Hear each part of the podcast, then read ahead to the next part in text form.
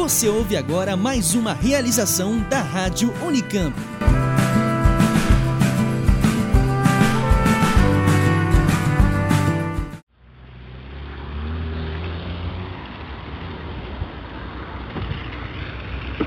Opa, Demir.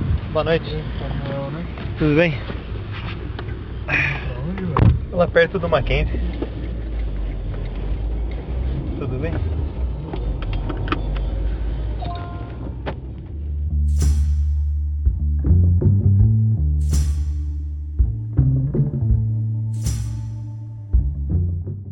Se você já usou algum aplicativo de transporte, como Uber ou 99, esse foi um diálogo fácil de reconhecer. Todos os dias, milhões de pessoas pelo mundo usam o celular para chamar corridas que costumam ser mais baratas e mais práticas que os táxis convencionais. É um mercado que movimenta muito dinheiro.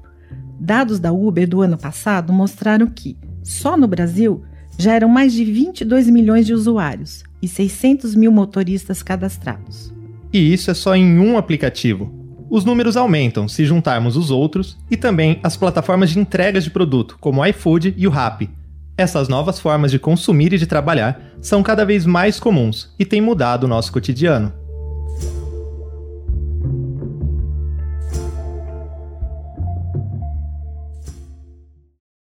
Mas como funciona a relação de trabalho entre os motoristas e essas plataformas? Para muitos pesquisadores, essa nova modalidade de prestação de serviços traz um quadro de precarização do trabalho no país.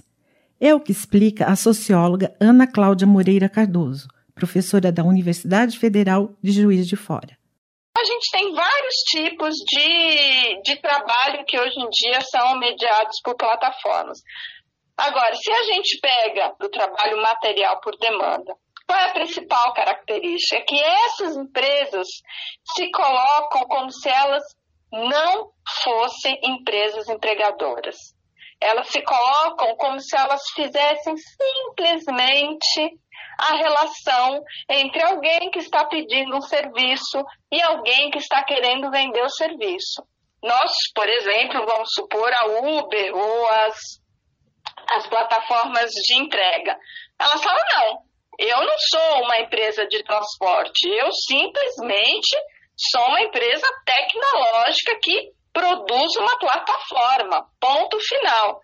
A partir do momento que ela se coloca dessa forma, ela diz: bom, se eu não sou uma empregadora, quer dizer que não há trabalhador. Portanto, se não há empregador, se não há trabalhador, não há direito do trabalho. A Uber e outras empresas do ramo chamam seus trabalhadores de parceiros cadastrados. Na prática, essas pessoas não têm um salário fixo, limite de carga horária, décimo terceiro, férias e outros direitos comuns de profissionais em regime CLT.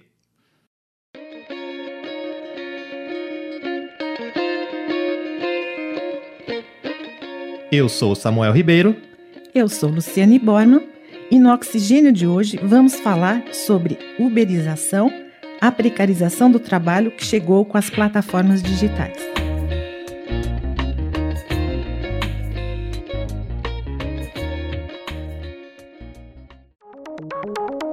Você está ouvindo Oxigênio.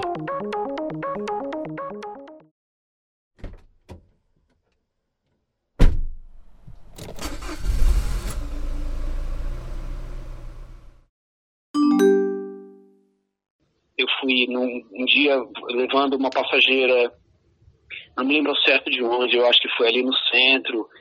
E aí ali na Avenida do Estado, é, eu, a gente foi assaltado, quer dizer, roubado. O cara quebrou o vidro do passageiro da frente, sei lá de que jeito, que eu não vi, eu só ouvi o barulho, tomei um susto. Quando eu fui ver, tinha metade de um corpo dentro do meu carro, o cara arrancou meu celular e foi embora. Isso com a passageira no banco de trás. Enfim, terminei a viagem com a menina sem o telefone, ela chegou lá, ela, ela me, botou para dentro da casa dela, me deu um copo d'água e deixou usar o telefone para que eu ligasse para Vivo, para bloquear a minha linha. Ela foi super gentil e escreveu uma carta para Uber. Quando a hora que ela religou o celular, ela viu que a, que a corrida dela havia sido cancelada. Quer dizer, o cara que pegou meu celular cancelou a corrida, não sei. Ah, e pedindo que eu fosse remunerado na íntegra pela viagem voltei para minha casa, sem o GPS, né, sem o celular, é, fui arrumar um vidro, fui comprar um telefone novo, porque, enfim, eu precisava continuar trabalhando, e entrei em contato com a Uber, dizendo que, olha, aconteceu isso, né, a, passageira já entrou em contato com vocês, e, por favor, entre em contato, como eu devo proceder? Vocês vão me ajudar? Existe aí algum tipo de seguro? É, enfim, cara, nada. Não teve um e-mail, não teve uma, uma, uma ligação, não teve um WhatsApp, nada. Com a expansão da Uber e dos trabalhos prestados para plataformas digitais, surgiu uma nova nomenclatura, a uberização. A gente pediu para Ana Cláudia explicar o que significa essa palavra. De uma forma geral, a gente tem usado uberização como significado de precarização do trabalho. Né? Por isso que muitas vezes a gente usa esse termo mesmo quando nós não estamos falando do trabalho mediado pela plataforma digital Uber. A gente sempre teve o trabalho precário no Brasil, então a gente sempre teve uma parte da população que foi inserida de forma muito precária. E agora, depois de 2016 e sobretudo depois da reforma é, trabalhista Aí nós tivemos um processo de precarização, ou seja, o mercado de trabalho que já era precário, ele passa a ficar mais precário em função da reforma trabalhista. E, por outro lado, você tem o que a gente chama de desenvolvimento de uma sociedade digital, onde várias das novas interações, das nossas interações, passam a ser mediadas por plataformas digitais e o trabalho é uma delas. É, não teria nenhum problema o trabalho passar a ser mediado por uma plataforma digital. A questão é que, como essas empresas é, de trabalho elas estão se desenvolvendo justamente num contexto onde os direitos dos trabalhadores é, estão sendo destruídos, né? Nós estamos falando das políticas neoliberais, da crise de 2008. Então, essas empresas estão se aproveitando para entrarem no mercado de trabalho e entrarem precarizando totalmente as relações de trabalho. A relação de trabalho praticamente inexistente com as plataformas digitais fez com que motoristas começassem a questionar quais eram seus direitos nessa relação profissional.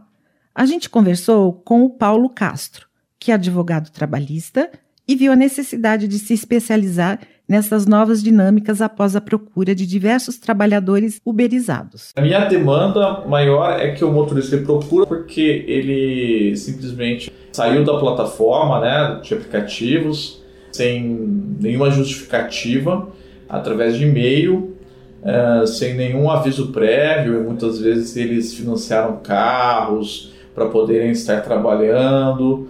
E eles acham isso muito injusto porque eles nunca tiveram nem oportunidade de defesa, não sabem muitas vezes nenhum motivo do porquê que saíram. Nisso eles já foram para os escritórios dessas empresas, já conversaram no escritório, ninguém dá resposta para eles, então eles me procuram com o objetivo já de entrar com uma demanda judicial para tentar resolver isso, entrar com ações de reintegração dos motoristas.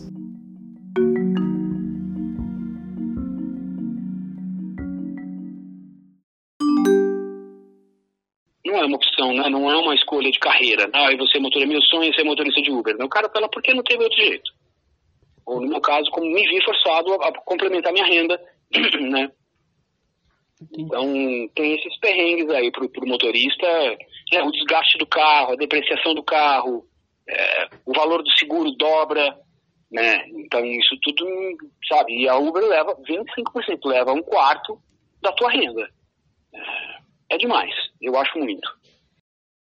Além da ausência de direitos, é comum a esses profissionais de plataforma cumprirem jornadas de trabalho acima de 12 horas diárias.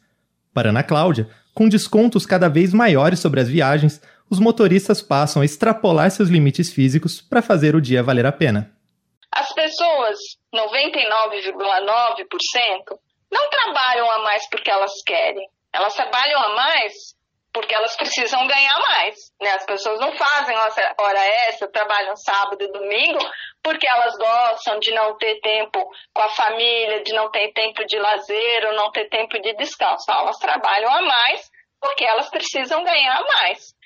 Quanto menor a renda, maior a tendência das pessoas trabalharem a mais. No caso do Brasil, se a gente olha os dados da pesquisa de emprego e desemprego realizado pelo, pelo DIESE, se a gente olhar de todos os trabalhadores que realizam hora extra, os que realizam mais são os trabalhadores do setor de comércio.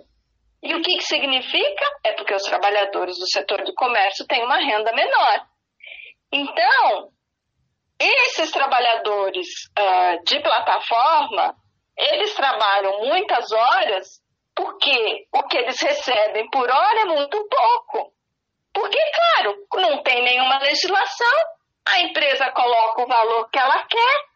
Nós estamos num momento de crise econômica, então muitas pessoas estão perdendo emprego. Tanto é que quando a gente faz hoje entrevistas com entregadores ou com motoristas do Uber, eles dizem que o que eles recebem por hora reduziu muito o valor e que eles têm menos cliente, claro, porque você tem mais gente na situação de desemprego e numa situação de subocupação, que então vai para as plataformas. Quanto maior o número de trabalhadores é, nessas plataformas, menos esses trabalhadores vão ganhar. Então, esses trabalhadores passam a exercer uma carga horária cada vez maior para conseguir ter o mesmo rendimento no final do mês. Bom, a minha rotina é de no mínimo 12 horas de trabalho diário. Tenho que começar já a deixar o carro super limpo. É, dá bastante trabalho porque o tempo que eu não estou dirigindo, eu estou limpando o carro, me preocupando a cada viagem para deixar o carro limpinho, tirando todos os risquinhos dos tapetes, tirando marca de pedra soleira das portas, dos bancos. E é uma coisa muito tensa, porque qualquer coisinha você já pode ter uma classificação ruim e a sorota cair. Para o motorista de aplicativo, cada decisão tomada em prol do seu trabalho é uma decisão individual. Além da ausência das plataformas digitais, esses profissionais também lidam com o abandono governamental, como revela o advogado Paulo Castro. O Estado brasileiro ele entendeu recentemente, através da lei federal, que o motorista de aplicativo ele não é um empregado, ele não é, uh, ele é um motorista autônomo que presta serviço para uma empresa de aplicativo de celular. Então ele tem que é, contribuir sozinho para a previdência dele, todos os direitos básicos de um trabalhador comum, ele, ele não tem esses direitos. E, e existe muita injustiça dentro dessa lei federal. Um dos pontos dessa lei é que quem, quem precifica o valor da corrida nunca é os motoristas. Então não há autonomia para os motoristas. Mesmo assim, eles estão enquadrados numa lei federal e isso causa vários problemas, como por exemplo a justiça civil que hoje julga os casos dos motoristas em vez da trabalhista.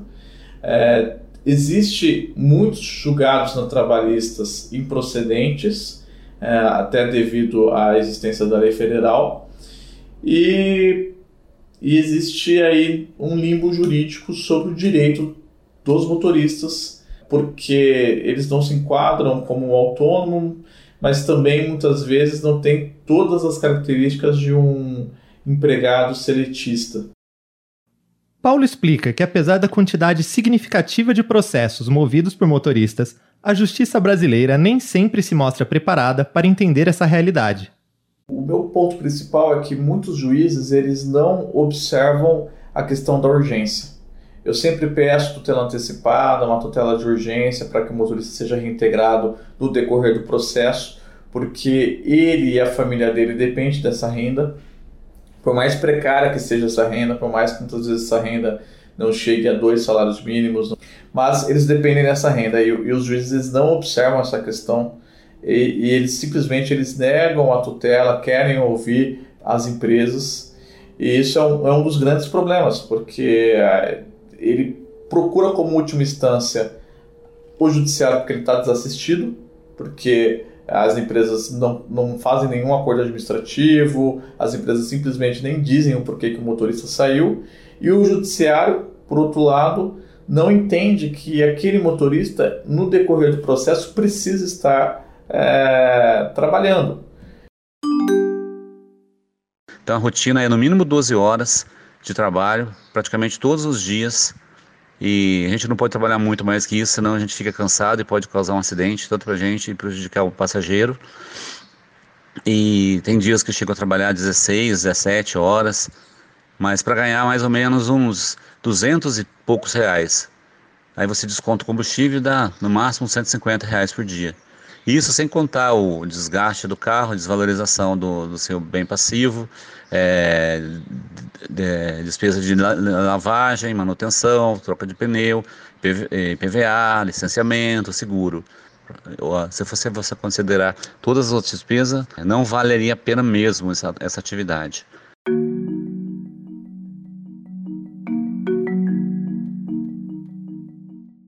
Muitas vezes em redes sociais eu observo que as pessoas não querem que os motoristas tenham direitos básicos. E esse direito básico é o direito de um trabalhador comum. É um direito que vai garantir uma melhor segurança, inclusive para o passageiro. Porque quem trabalha 70 horas semanais, é, ao chegar a partir das 40 horas dirigindo, existe um grande risco de acidentes.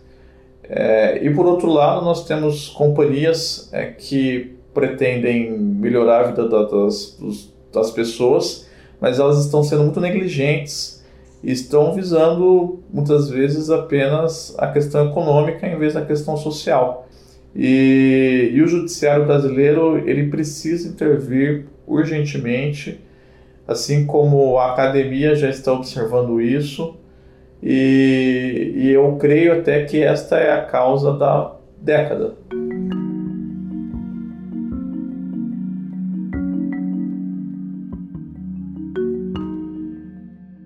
Para a socióloga Ana Cláudia Moreira Cardoso, uma legislação adequada aos profissionais das plataformas digitais somente virá se a sociedade entender a precarização que este setor vive e como ela prejudica a vida de cada um: motoristas, entregadores, consumidores e passageiros. Eu acho que a situação não muda se as pessoas não reagem. Né? Então, é, eu não estou querendo dizer que a gente não reage, pelo contrário, quando a gente olha a história do Brasil, a gente vê que a sociedade, a sociedade civil, movimentos sindical, os movimentos sociais são muito ativos, né? Então, sempre ali é, na luta. Então, eu acho que é a necessidade de uma continuidade dessa luta. É, porque a legislação não cai do céu, né? A legislação é exatamente o resultado de uma correlação de forças. Tem uma lei? Tem porque há uma pressão social. É, agora é uma disputa difícil, né? Porque esse governo ele vem, ele destrói o Ministério do Trabalho, ele faz uma legislação é, que precariza, ele reduz uh, o salário mínimo, né? Agora a gente está numa discussão porque ele está destruindo todas as NRs. NRs são normas regulamentadoras do trabalho, são as normas que regulamentam as condições para que os trabalhadores não adoeçam. Então, agora o governo está destruindo todas as normas regulamentadoras. Então, assim, é muita frente que esses movimentos têm que, têm que lidar, não é? E eu acho que uma coisa que dificulta ainda um pouco mais essa questão é, do trabalho via plataforma é porque eu acho que as, que as pessoas, de uma forma geral, elas estão naturalizando, né? Então, você falando, poxa, mas agora tudo acontece via plataforma. Eu vou fazer uma pesquisa via plataforma. Eu vou fazer uma compra via plataforma. Minhas relações de amizade é via plataforma. Qual é o problema do trabalho ser via plataforma? E as pessoas não param para refletir. Muitas vezes elas nem sabem que aquele trabalhador que lá está não tem nenhum direito. Então, eu acho que o que a gente tem que fazer como sociedade, como academia, como movimento sindical, é explicitar esta situação, é mostrar para a sociedade o quanto esses trabalhadores estão precários, o quanto a situação deles é insegura, né, o quanto eles têm uma remuneração baixa e o quanto essas pessoas que usam o táxi correm risco, porque se esses trabalhadores continuarem a trabalhar 12, 14, 16 horas, todos nós corremos os riscos. Os trabalhadores, claro, mas os passageiros também.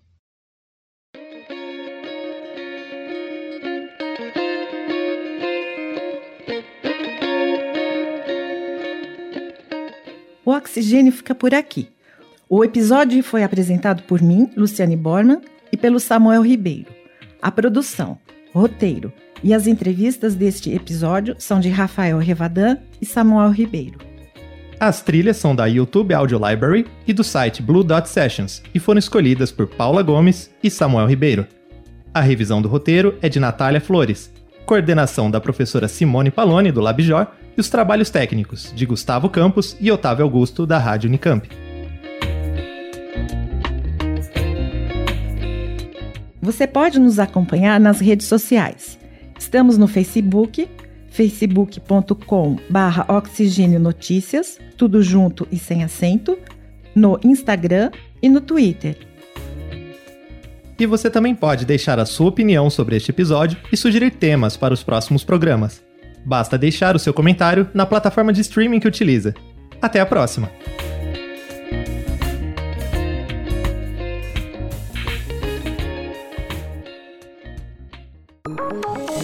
Oxigênio. Um programa de ciência, cultura e tecnologia produzido pelo LabJor em colaboração com a Rádio Unicamp.